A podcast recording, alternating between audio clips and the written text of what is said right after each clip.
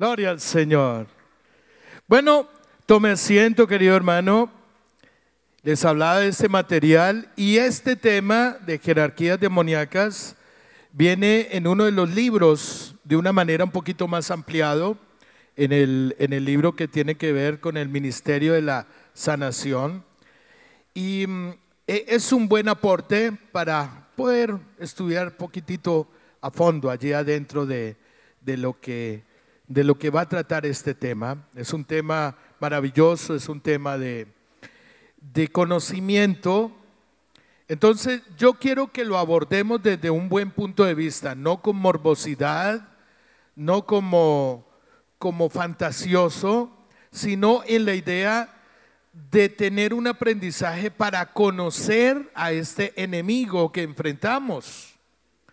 Porque generalmente enfrentamos al chanclas, ¿sí? Al cachudo, ¿no?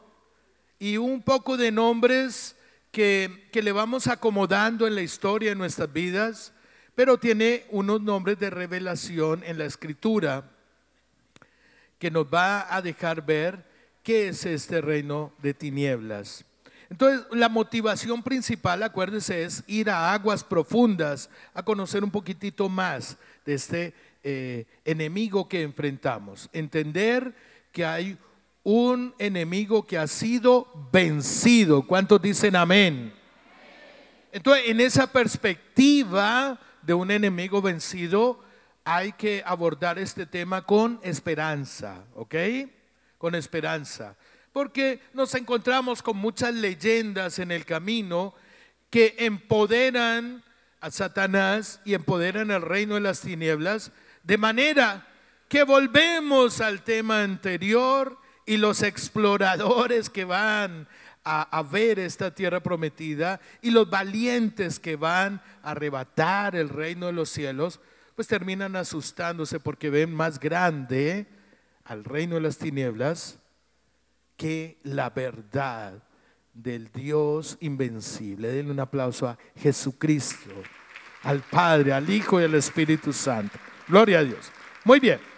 Entonces vamos a poner esa lupa de entendimiento para entrar en este tema. Un tema eh, que para algunos sectores del cristianismo resulta muy fantasioso.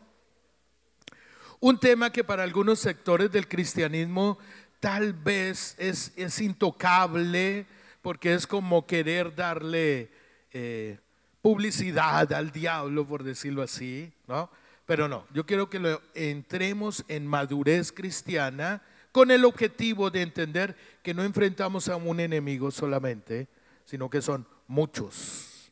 Por eso el tema se llama así, jerarquías demoníacas. Cuando hablamos de jerarquía, queremos hablar de estratificaciones de poder. Hay uno arriba, luego otro, luego otro, luego otro, luego otro, ¿no? Entonces vamos a ver cómo están organizados y qué nos habla sobre todo el magisterio de la iglesia. Qué bueno que hay un diácono entre nosotros y, el sacerdote. ¿Cómo se llama el padre? ¿Padre Gobi? Gobi. Obi. Obi. Ok, muy bien. Entonces, no sé si está el padre por allí o está con Fesamera, qué ternura. Eh, esa es nuestra amada iglesia. Sí. Mire, ese, ese es Jesús que se hace presente con amor. ¿ah? Esto no es un retiro de cocotazo, sino un retiro de misericordia, donde el Señor envía un sacerdote, querido sacerdote, ¿ah? y en su ministerio humilde, Dios le da algo tan grande que yo, yo no lo puedo hacer. Yo soy latino y conozco a los latinos, pero yo no puedo hacer lo que está el Padre allá. Yo a ustedes los puedo disculpar humanamente por errores. Y yo he cometido errores y sé que uno pasa por errores, así que los puedo comprender, pero yo no tengo el poder espiritual de desatar esos nudos del pecado. El Padre sí y Dios le dio ese poder. Así que aprovechenlo. El que se tenga que confesar, aprovechenlo. Si no puede hoy, otro día, pero aprovechenlo. Amén. Muy bien.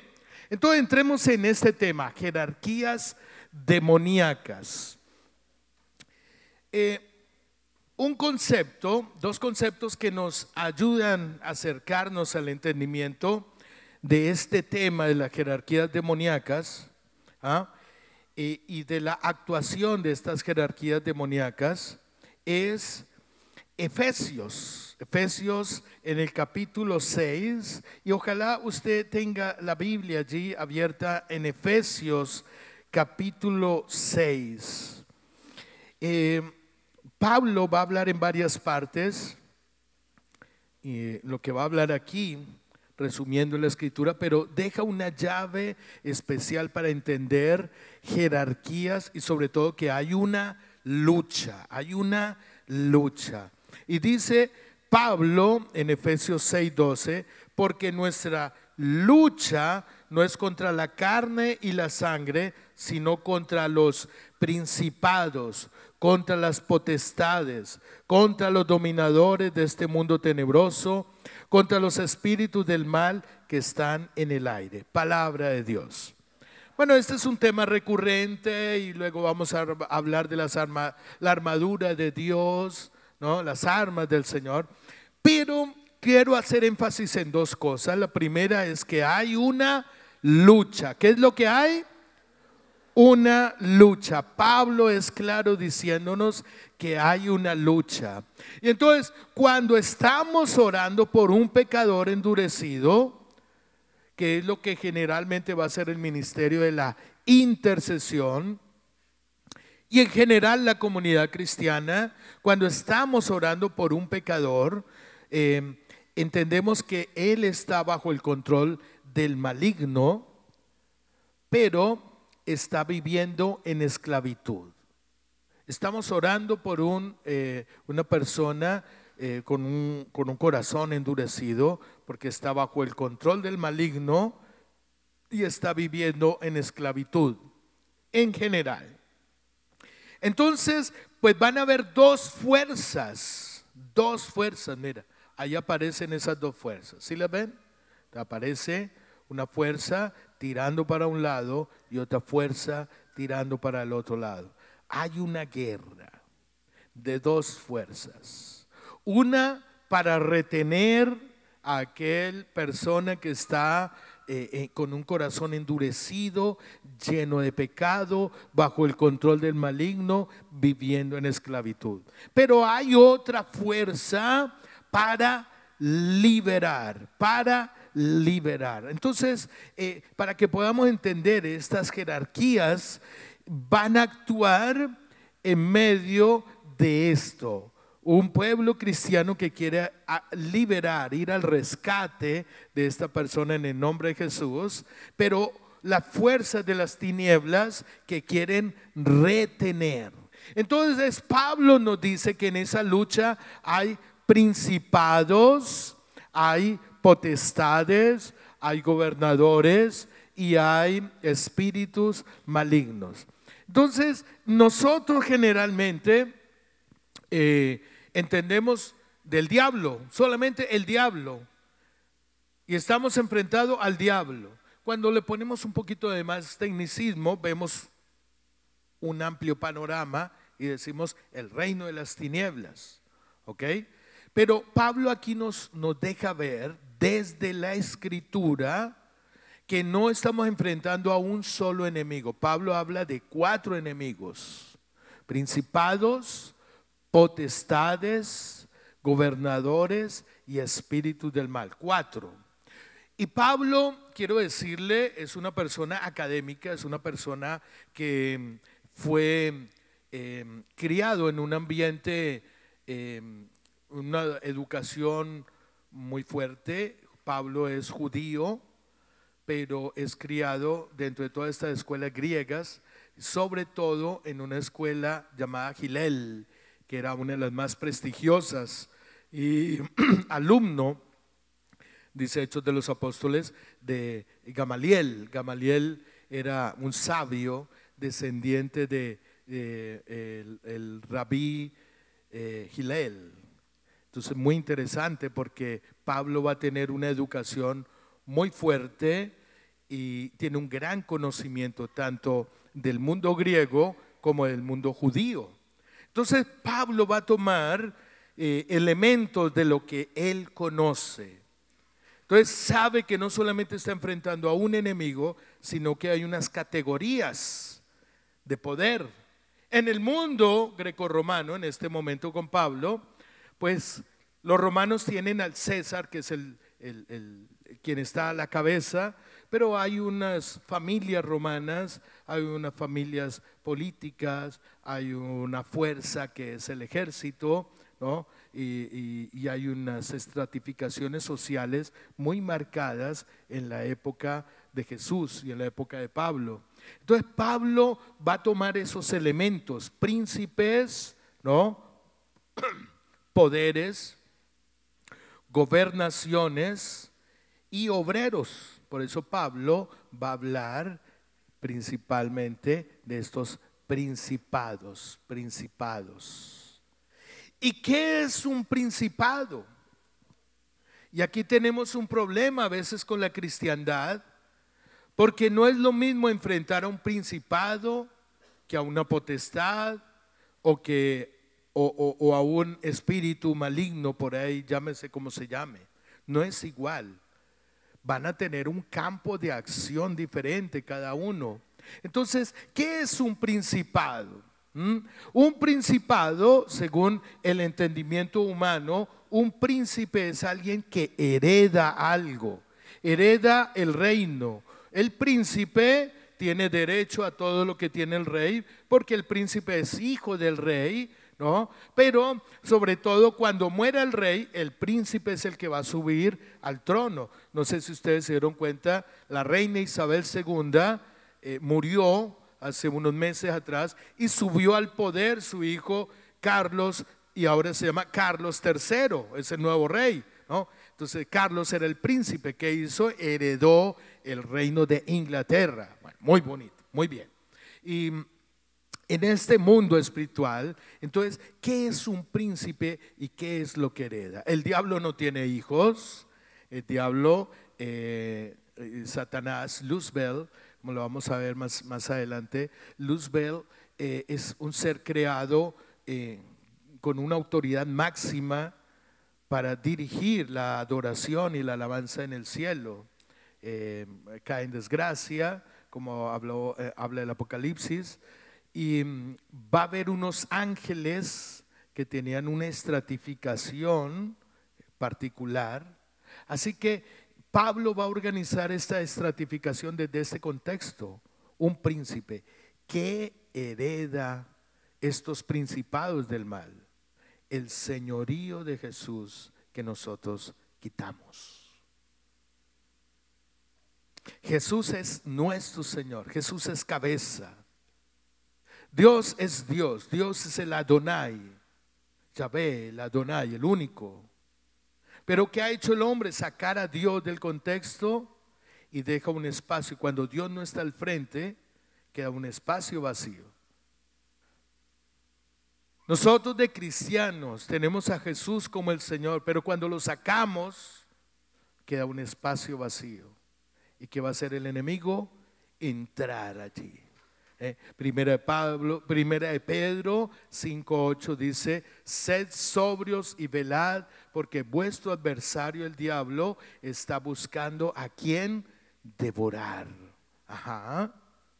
Entonces, ¿qué es un principado? Un principado va a ser aquel que va a heredar precisamente el territorio que se da el hombre a través del pecado pecados de la carne, pecados económicos, pecados de idolatría. Vamos dejando que el enemigo se vaya apoderando de territorios en nuestra vida y se vuelve un gran problema. En la Biblia hay un momento muy doloroso para el pueblo de Israel y es precisamente con Salomón, el rey. El rey que sabía quién era el rey.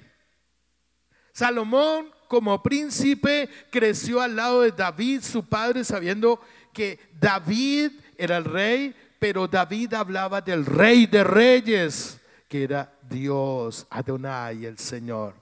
Así que Salomón creció con esa idea. Y un día le tocó heredar el reino de David, su padre, y sabía que Yahvé, que Dios, el Señor, era el único, el rey, verdaderamente rey, Señor de todo. Pero su corazón de Salomón se fue desviando y entró en idolatría y empezó a tener altares dentro de su palacio y su corazón se pervirtió. Entonces, ¿qué pasó en el reino de Salomón? Su reino se cayó, se destruyó. Por fidelidad con David, Dios permitió que hubiera una dinastía por la promesa que Dios le había hecho a David de que un hijo suyo se sentaría en el trono. Pero el reino de Israel se dividió en, en, dos, reino del norte y reino del sur. ¿Y por qué ocurrió esto? Porque Salomón entró en un pecado profundo. Entonces, ¿qué es un principado? Es alguien del mal que hereda un territorio por nuestro pecado. Viene la perversidad sexual y va creciendo y va creciendo y va creciendo. Hay un espacio donde gobierna. Eso es un principado, un espacio que se hereda por el pecado. Muy bien, ¿qué es entonces una potestad? Pues la palabra potestad va a hablar de potencias, así que va a hablar muy diferente en el sentido de herencia del mal. Aquí va a ser los poderes del mal, los poderes que se van a multiplicar, la multiplicación del poder, la evolución del mal. ¿ah? Cuando hablamos de una potestad, es un destructor que crece un destructor que está posicionado en lugares, pero sobre todo hablamos del mal que crece. Fíjense, cuando uno es chiquillo, eh, empieza con una actitud de rebeldía y esas rebeldías, cuando uno es un poquitito más grande, se vuelven malas palabras. Cuando uno es un poquitito más grande, ya entra no solamente con malas palabras, sino con acciones malignas, ¿no? golpes, patadas, eh, maquinaciones del mal. Pero llega un momento que esto ha crecido tanto que a veces esto termina en masacres terminé en asesinatos. Entonces, a eso nos referimos al, mal. A veces comenzamos con palabras maldicientes en nuestra boca, ¿ah? tonto, eres un tonto. Pero luego a los años habitamos dejando que esas malas palabras sigan creciendo, sigan creciendo. Y por cada frase que decimos hay diez palabras maldicientes y una normalita las potencias que crecen. Al comienzo era solamente una cerveza y luego fueron 12 y luego un 24 y luego perdieron la conciencia porque no saben, eh, el alcoholismo ha tomado posesión de la persona. Así comencé yo con la droga. estábamos en un, un día con un amigo que era periodista eh, estábamos tomando desde el día anterior, pasamos como siempre arreglando, estábamos tomando vodka con limón y había muchos amigos, iba la conversación muy rica, hablando salsa, em, y, resulta que él era amigo de un narcotraficante y le había regalado una roca de estas que quedan en, el, en la producción de cocaína, que no las venden porque está tan dura que ha consumido mucho químico y, ellos las desechan. Entonces tenía una gran roca y él estaba consumiendo hacía varios días. Y yo estaba muy borracho y a las 3 de la tarde tenía una presentación a nivel nacional con la mejor orquesta de salsa, era la Orquesta Internacional Los Niches. Y, y el programa era en vivo y era en televisión nacional e internacional. Así que yo tenía una gran responsabilidad. Hermano, yo no veía doble, veía cuádruple. Yo no sabía si iba a la, a la izquierda o a la derecha, bueno, no sabía, no tenía conciencia. Y este amigo me dijo, no, toma, eh, prueba esto, te corta el efecto. Bueno, no me lo cortó, me aceleró todo eh, el, proceso que tenía yo. Y así comencé. Y fue un poquitito, le di espacio a la droga y a los dos años yo cargaba un, un sobre eh. Esto no es cocaína para limpiar los lentes, ¿eh? No se preocupe. No llame al FBI. Esto es para limpiar los lentes, pero así de grande, a veces hasta más grande. Y era mi dosis diaria, porque yo era de los que invitaba a todo el mundo a, a consumir. Me conocían. Entonces, eso es una potencia del mal. Poco a poco va creciendo el mal. ¿Se da cuenta que es diferente a un principado? El, el que hereda un espacio por el que se ha quitado el señorío de Jesús. Muy bien. Entonces, hay algo muy diferente, según Pablo, que son gobernadores en los lugares, gobernadores, gobernadores celestes. ¿Qué son esto? Esto concretamente son espíritus territoriales que se apoderan de lugares concretos. Tenemos grupos de oración donde eh, se apodera la pereza, tenemos grupos de servidores donde la impuntualidad, tenemos eh, grupos de servidores donde hay perversidad sexual, donde hay malas palabras, donde hay algunas situaciones interesantes, ¿no? De economía, bueno, muchas cosas. Es curioso en las esquinas cómo de repente llega un mendigo y a los tres, cuatro meses ya hay cuatro mendigos y, y, ese lugar se apodera un espíritu de mendicidad y luego allí hay un control de drogas, de prostitución y al poco tiempo ya ni la policía puede entrar por allí. Es tremendo, es tremendo eh, eh, cómo hay a veces unos, unos diseños particulares del mal que toman control toman control de territorios. Eh, todos estos Países Bajos, hace algunos, años, Ámsterdam era epicentro de la pornografía en el mundo. Colombia era un epicentro de droga. ¿ah? Eh, Cuba, eh, epicentro del comunismo. Em, qué pena con los Estados Unidos, pero Estados Unidos era epicentro de, de armas, armas. Hay, hay lugares especiales donde el mal toma control particular y hay algo, por ejemplo, en la actualidad hay una gobernación actuando en nuestras escuelas. Hay una gobernación de odio, hay una gobernación de supremacismo en la política, por ejemplo. Hay una, hay una gobernación en los Estados Unidos de, de bullying y de discriminación por raza. Entonces tenemos territorios que son controlados por el mal. Eso es una gobernación, espíritus territoriales que administran diseños de destrucción y tienen una característica, son temporales. Por un periodo de tiempo se conoce esto aquí, hacen el daño y luego viene otro espíritu territorial a ocupar ese lugar. Es, una característica.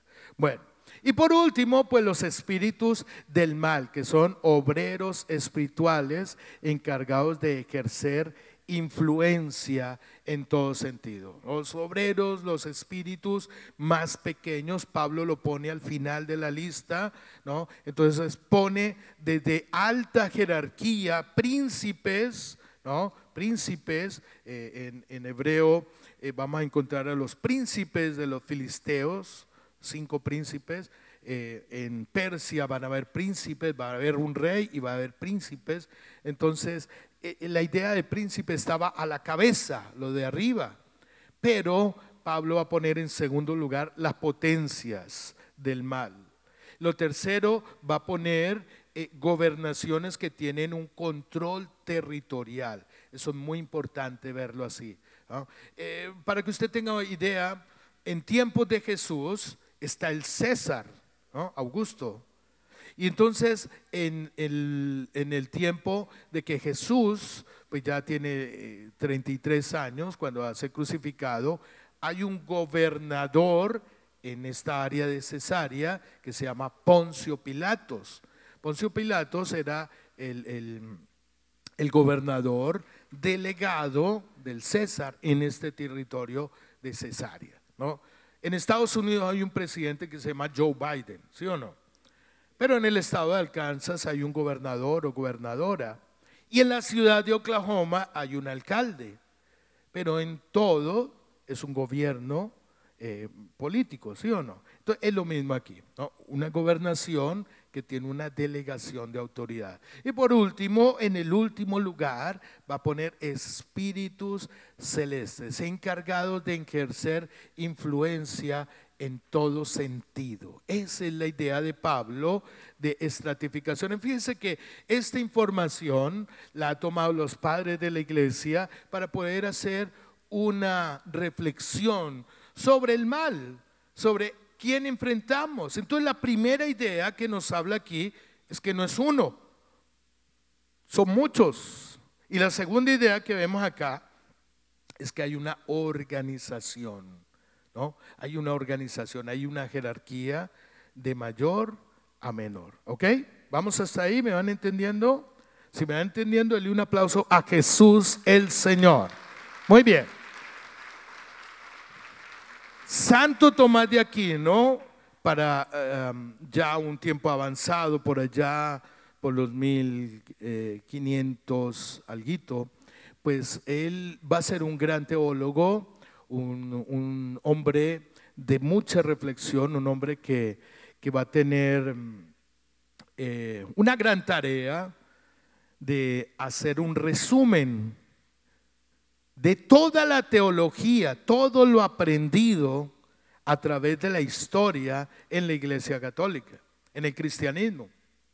Entonces, eh, Santo Tomás va a recoger cuestiones teológicas eh, eh, encontradas en la escritura y cuestiones teológicas a través de la reflexión que en los años de la iglesia fuimos aprendiendo, ¿ok? Él va a hacer un resumen, ya estamos en el año 1500. Entonces, Santo Tomás de Aquino va a hacer una obra que se llama Suma Teológica y trata de abordar de una manera académica, ¿no? Eh, eh, un poquito de entendimiento, de reflexión, eh, reuniendo los diferentes momentos de la escritura. Y una de las áreas donde él se va a trabajar es con la parte de angeología. Para los judíos, algún sector de los judíos no creía en ángeles. La parte de los ángeles no, no, no era parte de la teología en algunos sectores del judaísmo. En otros sectores sí. usted va a encontrar en el Antiguo Testamento libros donde van a hablar mucho de ángeles y hay otros libros donde no aparece un ángel para nada. Entonces es muy interesante eh, y Santo Tomás de Aquino va a hacer una reflexión y va a darse cuenta que en toda la escritura, en el Antiguo Testamento y el Nuevo Testamento, y lo que ha ido recorriendo la historia de la iglesia, pues va a encontrar nueve estratificaciones de ángeles. Y esto es bien interesante, porque Pablo va a poner una jerarquía demoníaca y Santo Tomás de, Aquino va a encontrar también una jerarquía angélica al servicio de Dios. Entonces él va a hablar de nueve estratificaciones angélicas. ¿Cuántas? Nueve, nueve. Al servicio de Yahvé Dios. Serafines, querubines, tronos, dominaciones, virtudes, potestades, principados, arcángeles y ángeles. En ese orden, nueve. Entonces, los más cercanos a Dios, van a ser los serafines, y los más cercanos al hombre van a ser los ángeles. Esa es la reflexión de acuerdo a la información que vamos a encontrar en la escritura, tanto en el Antiguo como en el Nuevo Testamento.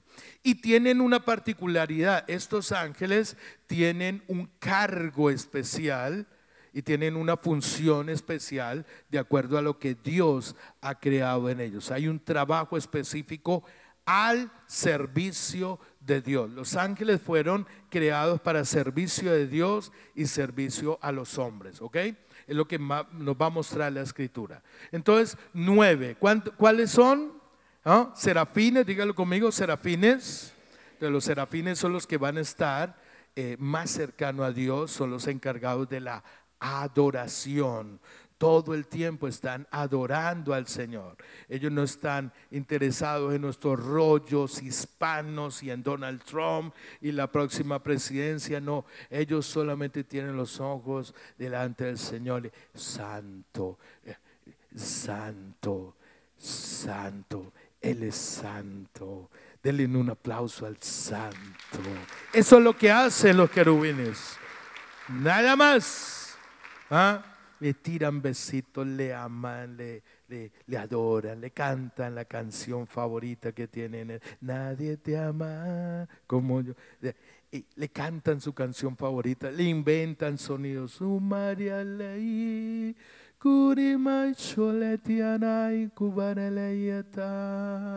Ellos le cantan al Señor.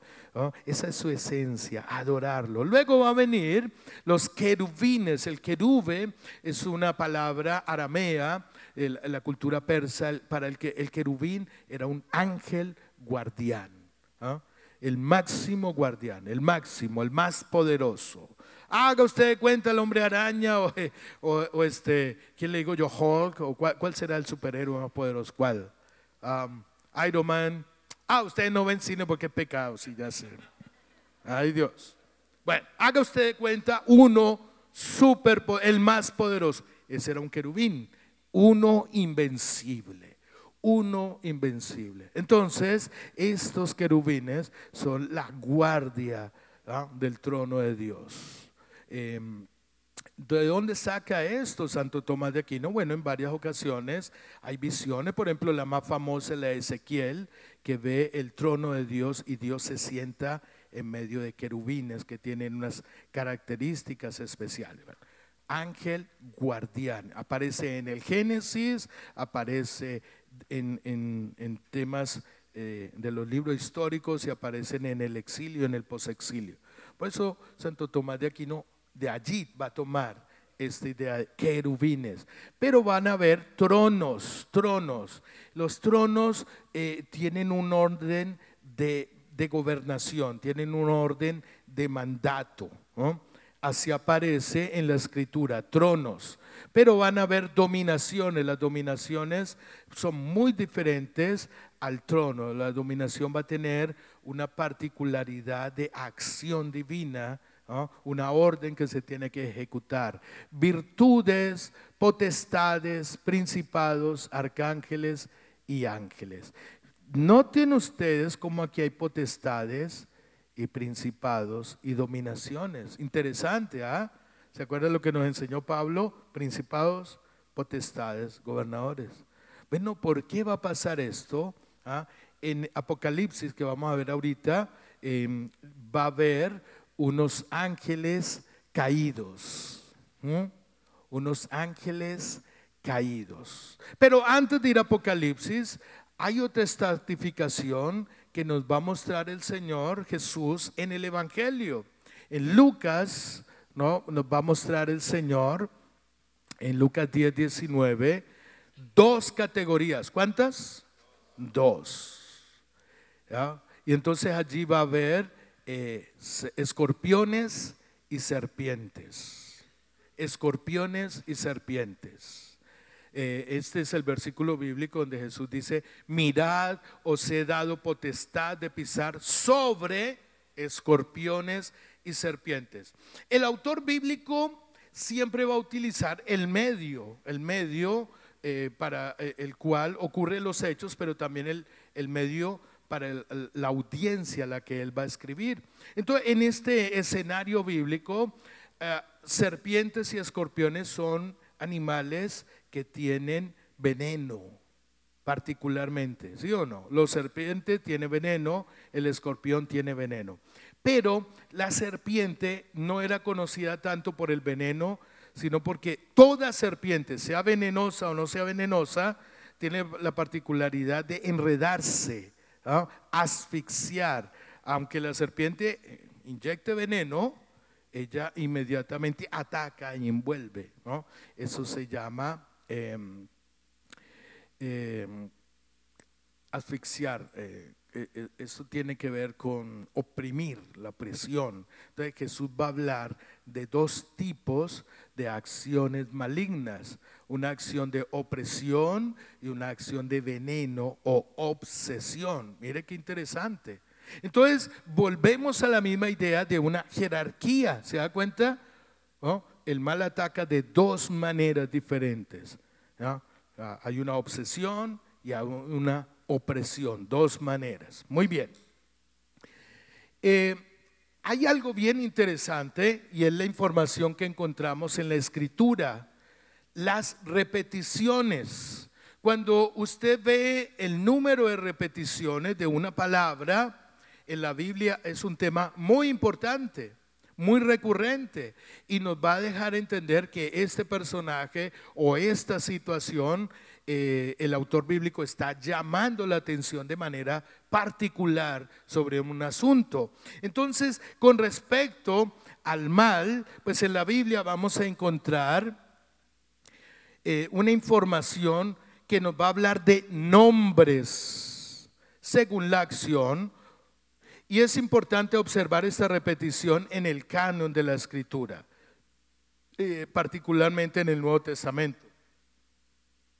Entonces fíjense que aparece 76 veces el apelativo de espíritu maligno, espíritu maligno.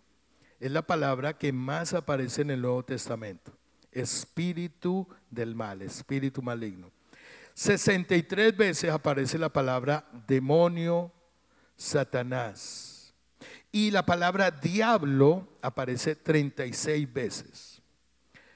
Eh, Satanás o el Satán es usado en el Antiguo Testamento en un contexto particular que es dividir. Eh, eh, Jesús nos habla y eh, los, la, edad apostólica, los apóstoles nos van a hablar de que el diablo es no solamente divisor, sino que es acusador, es adversario, es perseguidor, es calumniador. Y fíjense que esa palabra, ¿ah? Satanás, aparece más de 211 veces en el Nuevo Testamento. Qué interesante, porque entonces nos deja ver que según la acción, eh, la Sagrada Escritura eh, nos da una información de jerarquías, jerarquías de acciones. Ah, el padre Fortea nos va a hablar eh, que él mismo pensaba que el diablo era el que estaba arriba de toda esta cadena, siempre se había pensado, pero es precisamente según la escritura que el nombre del maligno que más aparece es precisamente el espíritu maligno, la malignidad, ¿no? El sentido de la malignidad. Esto nos deja entender que hay jerarquías. Es importante verlo. No estamos peleando contra un demonio, sino contra muchos demonios. ¿Ok? Eh, algo para entender dentro de estas jerarquías demoníacas es que hay un mundo que se llama preternatural preternatural. Y volvemos a la escritura, qué bueno que fue la lectura del día de ayer, para que escudriñemos un poquitito más en la palabra. Vamos otra vez al libro del Apocalipsis, capítulo 12, versículo 4 y luego del 7 al 9. Del 7 al 9. Entonces fíjense que eh, el capítulo 12 del Apocalipsis nos va a hablar en una gran generalidad de toda la acción del maligno para poder entender el triunfo del bien sobre el mal, ¿ok? Allí van a ver ustedes un dragón que tiene un poco de cabezas.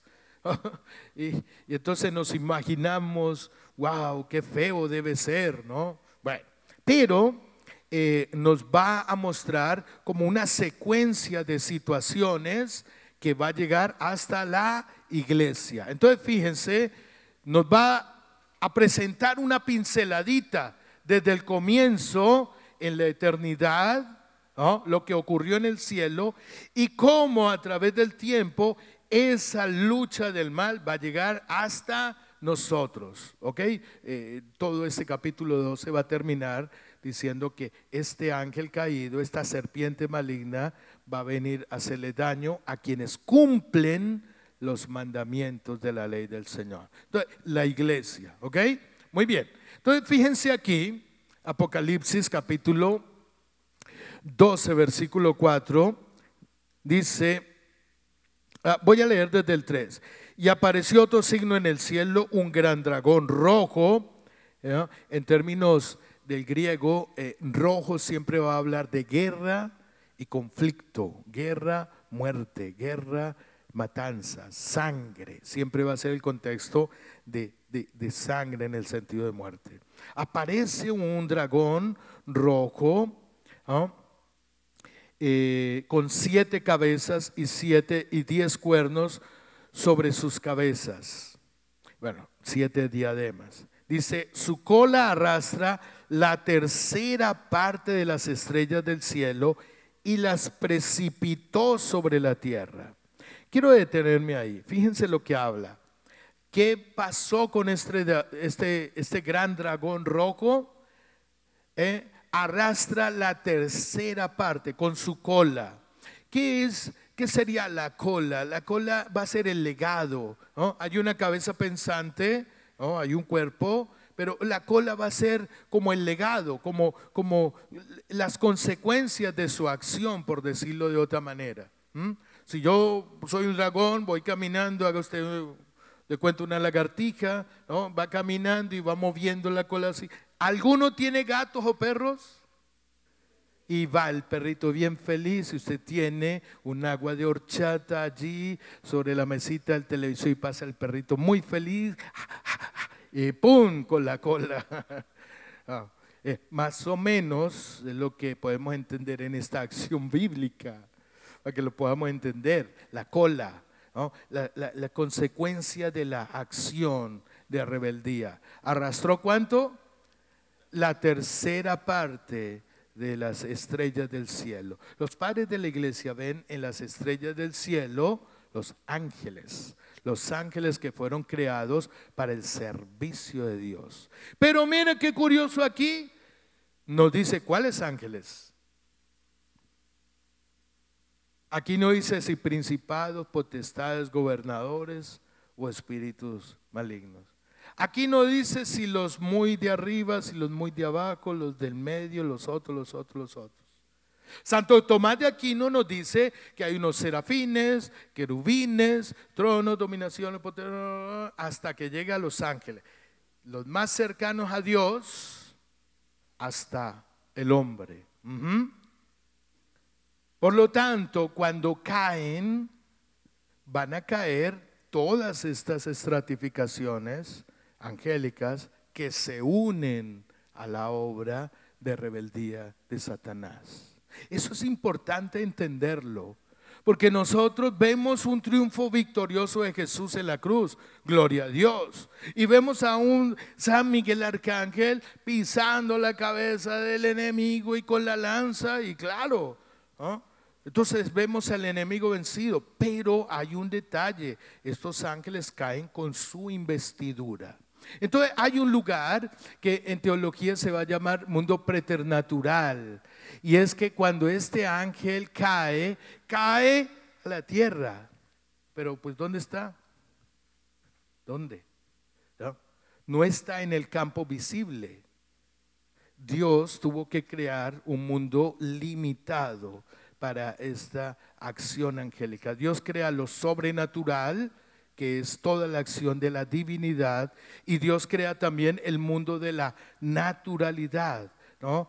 Lo humano, lo, lo que se puede tocar, lo visible, eso lo crea Dios, lo visible y lo invisible, pero toca tener un espacio limitado para que el mal habite hasta el último tiempo hasta el último momento de la historia. El mundo preternatural. ¿Se acuerda cómo comenzamos? El reino de las tinieblas tiene un mundo limitado. Pero el punto es que actúa en ese mundo limitado. y actúa con todos sus poderes. Así que estos ángeles que están cercanos a Dios, como lo ve em, Santo Tomás de Aquino, ¿cierto? De, de, unas jerarquías altísimas hasta las más pequeñas, pues de la misma manera van a ver unos ángeles que en, línea contraria están bien cercanos a Él y hay unos que se van a acercar hasta el hombre. Entonces, eso es interesante porque vamos a ver en este mundo preternatural que ellos caen, pero continúan con su poder conferido por Dios y siguen actuando con este poder. Hay dos aspectos importantes a tener en cuenta. No pueden estar en el cielo y es, lo que nos dice la palabra de Dios aquí en el versículo 7. Entonces entabló una batalla en el cielo. Miguel y sus ángeles combatieron con el dragón. También el dragón y sus ángeles combatieron, pero no prevalecieron y no hubo lugar en el cielo para ellos. Y fue arrojado el gran dragón, la serpiente antigua, el llamado diablo y Satanás, el seductor del mundo entero, y fue arrojado a la tierra, y sus ángeles fueron arrojados con él. Palabra de Dios. Entonces, hay un, no, no puede habitar en el cielo porque se apartaron de Dios, pero tampoco pueden tocar y habitar en lo natural. Su acción se dirige totalmente al hombre, pero no se pueden ver. Por ello, Dios permite este lugar visible donde pueden estar hasta el final de los tiempos. Nombre y rango, pues tenemos muchas culturas, tenemos alguna información, voy a ponerla aquí, todas, por lo menos las más reconocidas, y, y vamos a encontrar en la Biblia alguna información que está por orden y por rango, ¿no? Eh, en, aparición, en acción del mal, ¿no? en situaciones, eh, en la influencia del texto bíblico, eh, en la historia. Entonces tenemos Asmodeo, se habla de un Leviatán, de un Belcebú, se habla de un lugar, el Abadón, se habla del diablo, se habla de Moloch, Y entonces son algunas deidades que van a aparecer, y fíjense lo interesante, van a aparecer por la influencia de otras culturas, de todos estos em, pueblos que habitaban cerca de la tierra prometida. va a aparecer, según el tiempo, otros eh, como Astarte, eh, Baales, Pitón, Dagón, Belial, Jezabel, eh, que van a tener una influencia de poder y de destrucción. Pero no son los únicos. Eh, van a aparecer dioses egipcios como Ra, va a haber dioses filisteos, dioses babilonios, dioses sirios, dioses persas, dioses griegos, dioses romanos. Y dentro de esas deidades hay unos dioses que son para bien y otros dioses que son para mal. Por ejemplo, Artemisa para la cultura griega era una diosa traída de, la cultura persa eh, y tenía una influencia sobre la fertilidad y los apetitos sexuales. Y en, los siglos primero y segundo, em, esta práctica ah, de Artemisa era uno de los templos más grandes que había en Éfeso. Ah, habían dos, tres templos en, toda esta parte del norte del Mediterráneo y eran muy famosos. Y entonces había una práctica tremenda de lo que influenciaba esta idea del mal. Entonces vamos a encontrar muchísimos en cuanto a la acción y en cuanto al rango de poder que tenían. Eso conocemos de la cultura bíblica general.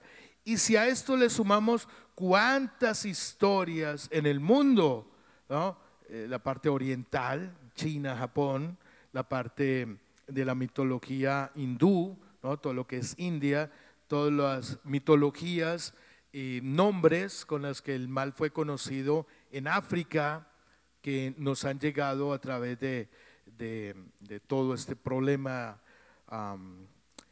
eh, cuando se descubre América y se traen esclavo afroamericano, ellos traen toda esta idea de deidades y tenemos a Changó, por ejemplo, Dios supremo de la guerra en cierta cultura, eh, eh, la cultura creo que se llama Yoruba. entonces, en Latinoamérica, México, Quetzalcoatl, ¿no? serpiente plumada, para en Colombia, pues también allí habían unos indígenas y tienen dioses del bien, dioses del mal, eh, el sur, los incas y, todos los hallazgos arqueológicos han mostrado dioses del bien y dioses del mal, ¿no? Unos muy guerreros, otros más suaves, más cercanos al hombre. Entonces, eh, ¿qué nos presenta todo este panorama? Pues una estratificación eh, de organización de reino.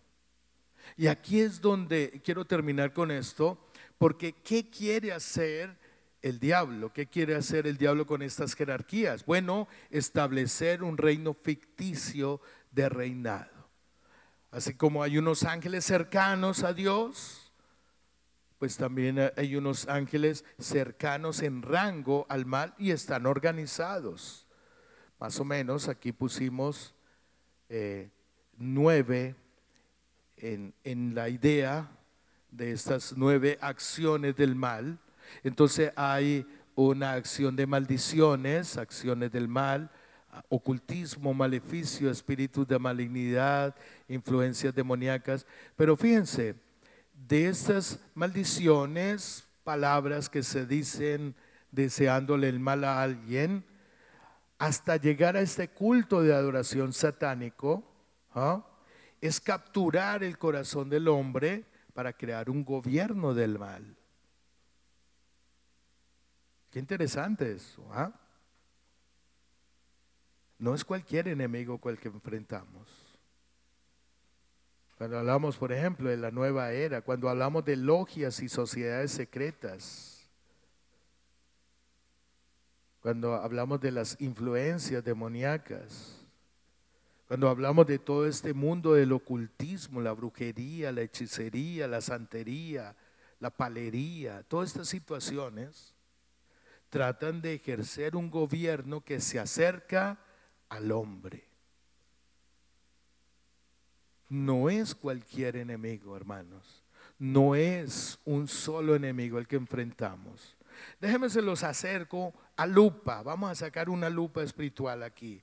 Porque bueno, si pongo este anterior, culto de adoración satánica, aquí en Oklahoma hay una iglesia satánica grande. Y es una iglesia eh, amparada por la constitución de los Estados Unidos. La más grande iglesia satánica, o sea, culto de adoración al diablo como Dios, como deidad, está en California. ¿eh? Eh, ellos hacen conferencias, nosotros hacemos conferencias carismáticas, nosotros la conferencia episcopal eh, de los obispos americanos estamos llevando en la actualidad este avivamiento eucarístico, ¿cierto? Nosotros hacemos congresos de sanación, retiros de evangelización, ellos también. El mal hace conferencias gigantes. Eh, el, el mes pasado hubo una allá en Boston y se promocionó como la más grande de todas, de toda la historia. Bueno, si vemos esto, híjole, como que nos da un poquito de miedo, ¿no? Pero también la cabeza no nos llega hasta por allá. Esto es mucha información y bueno, nos suena fantasía. Déjemelo acerco con lupa porque ya se me acabó el tiempo, ya cero, ¿sí o no? Sí. A ver, veamos la interacción en nuestras comunidades.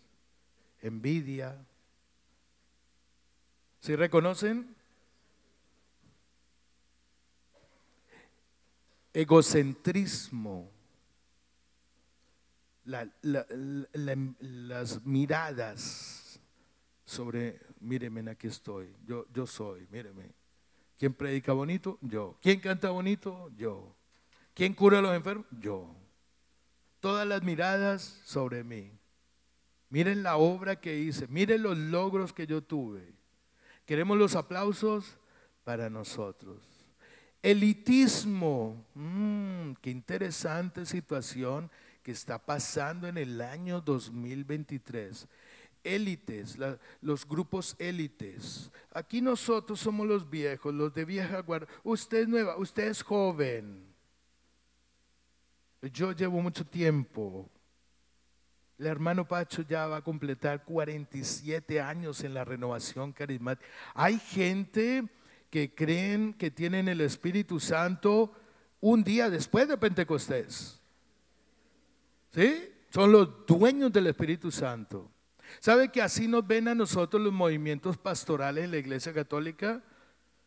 ¿Por qué no nos creen? ¿Por qué no nos quieren a los carismáticos? Porque la imagen que les hemos mostrado es que nosotros somos los dueños del Espíritu Santo. Nosotros. Hello. Cultura de elitismo. Cultura de supremacismo. ¿Cuántas cosas aquí en la comunidad? No estoy hablando de las iglesias satánicas por allá de California o de Boston o de Oklahoma, no. Aquí, los grupos, el grupo de oración, el grupo de servidores. ¿Cuánto supremacismo? Oh, perdón, ustedes no saben qué es supremacismo. ¿Les recuerda esta palabra? Aquí mis chicharrones truenan. Eso es supremacismo. La voz que se escuche más dura. Y usted se calla porque aquí mando yo. Y usted es el nuevo y sus ideas no valen. Y ahora yo soy el coordinador. Usted ya no. Aquí el único que canta bonito soy yo y punto. Eh, la cultura del que levante la voz más fuerte. Ajá. Supremacismo. La cultura de la competencia. Aquí está en medio de nosotros. ¿Cuántos likes tenemos en Facebook? Nos peleamos por un like. Mire, esto es de llorar. Yo cuando entré a Facebook, entré tarde, pero entré porque me pareció una página web donde podía promocionar la evangelización. Y entonces me pareció interesante que, que, que pues era gratis y entonces yo podía poner una imagen de cuando el Señor sanó a alguien. Nos ocurrieron milagros con el ministerio de Houston, andaban por todo Estados Unidos orando por los enfermos. Una niña aquí en Kansas City le aparecieron los huesos en la cadera, le iban a hacer una operación y durante una oración a esta niña le aparecieron los huesos en la cadera. Fue un milagro tan grande que la niña se paró de silla de ruedas, andaba jugando por todas partes y la gente de la comunidad en Kansas City, Kansas, estaba así mirando a la niña. No lo podían procesar. ¿Cómo es posible que esta niña esté jugando si no tiene huesos? Cuando llegó al quirófano, le iban a poner los implantes y le sacaron cuatro veces radiografías ¿ah? a la chiquilla que para, para ver si esta, porque lo de estos resultados médicos dice no hay huesos, trajimos estos huesos para ponerle a esta niña, pero esta que está aquí tiene huesos, ¿cómo es posible? Bueno, grabamos este testimonio, yo lo tengo en YouTube, creo que no tiene ni mil vistas.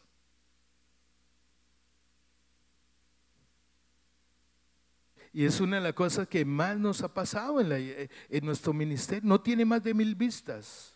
Claro, porque si alguien lo ve o le pone un like, se va a hacer viral. Y entonces me va a quitar mis puntos. Y me va a quitar mi dinero. A esos extremos hemos llegado. La cultura de la competencia. La cultura de los likes, de ser yo más importante. No hacemos viral a Jesucristo. Si el hermano logra, ¿cuántas veces un, evangelizador pone que van a hacer un retiro de evangelización y en vez de hacer viral eso, pues, preferimos darle el like a, qué sé yo, a, a peso pluma? No nos gusta, pero like. Y viene el retiro de servidores de Oklahoma y lo promocionan y cuando la coordinadora, el coordinador va a mirar, bueno, a ver, van a medir ellos qué, qué, tan aceptado ha sido eso. Tiene cinco likes. Un comentario, y cuando va a ver a uno el comentario, es unas manitos así, ya ni escribimos. Caray, la cultura de la competencia en nosotros. el rencor. Venimos a evangelizar y la prédica se nos vuelve a darle cocotazo a todo el mundo, especialmente a la hermana, y yo la conozco. Y toda la prédica se la dedico a la hermana, porque la hermana me ha fallado. Todo el mundo sabe que le estaba hablando a la hermana, pero en la prédica dijo, no estoy hablando de usted, hermana, no se preocupe. Pero puros cocotazos, puros cocotazos. ¿ah? Y tenemos una emergencia en la renovación carismática por estar con una apologética venenosa y asesina, digamos 15, 20 años que no crecemos. Entonces tenemos un poco de servidores, intercesores, y no saben qué hacer. Tenemos unos músicos que no saben qué hacer. Tenemos unos directores de oración que no saben qué hacer. Tenemos unos predicadores que ni conocen la Biblia. No conocen la Biblia. Somos católicos. La Biblia es nuestra. ¿ah? La Biblia es católica. Ah, pero eso sí peleamos con Cash Luna porque la Biblia que tiene Cash Luna no es católica. La Reina Valera dice Jehová. Nosotros dice Cash Luna se va al infierno. Lo único que sabemos es predicar veneno contra los protestantes. Y cuando anunciamos a Jesucristo, cuando volvimos a hablar de Jesucristo, cuando crecemos como, como pueblo cristiano, solamente eh, vivimos predicando el rencor. Vivimos, como decimos en Colombia, respirando por la herida. Me hicieron y ahora se aguantan. Qué tremendo. Y bueno, caray, eh, cuántos servidores con perversidad sexual. No le digan a nadie. No le digan a nadie. Pero ahí en el celular, cuántos sitios de pornografía, visita. Cuántas cosas de pornografía, perversidad sexual. No es jeansito apretado, no es mujer desnuda. Y de ahí para abajo. ¿Cuántas cosas de perversidad sexual se nos están colando? ¿Te acuerdas esas estratificaciones de ángeles? Bueno, de la mente de Satanás, de la corrupción de Satanás, va viniendo, va viniendo, va viniendo, hasta que nos llega aquí. Y se nos van quedando principados dentro de las comunidades. Se nos van quedando vicios dentro de las comunidades. Se nos van quedando algunos de estas situaciones dentro de nuestra comunidad. Hermanitos, ¿por qué quiero terminar así el tema? Porque abramos los ojos. Sí hay una guerra y hay muchas de estas cosas que ya están actuando en medio de nosotros. ¿Y qué con eso? ¿Lo estoy asustando? No, no. Dígale que está al lado, abrí los ojos, no te asustes. No. Yo como profeta del Señor soy portador de buenas noticias. Le estoy haciendo que abra los ojos no para que mire acá o mire a la pantalla, es para que miren aquí al vencedor. Jesús ha vencido a todos estos que yo les acabo de decir.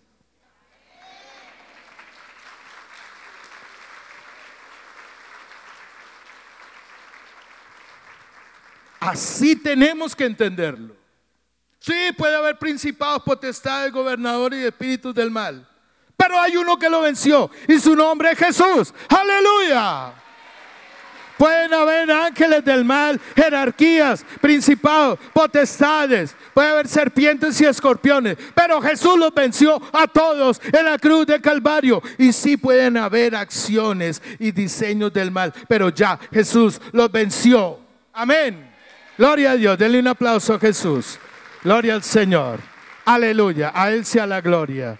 Gloria a Dios. Muy bien, hermano.